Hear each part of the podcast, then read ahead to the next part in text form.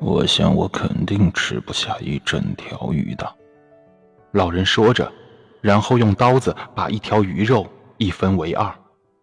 他觉得那吊绳一直紧拉着，拉的他的左手都有点抽筋了。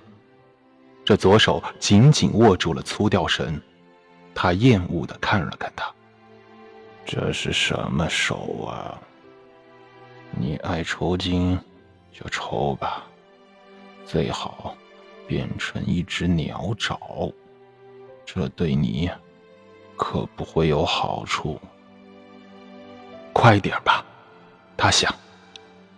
随后望着斜向黑暗的深水里的吊绳，我得快把它吃了，这样手头就有劲了。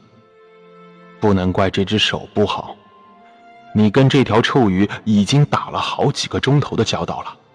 不过我相信你会把它周旋到底的。想到这，他觉得应该马上把金枪鱼吃了。他拿起半条鱼肉，放在嘴里，慢慢的咀嚼，倒也并不难吃。仔细的嚼了两口，他把汁水都咽下去。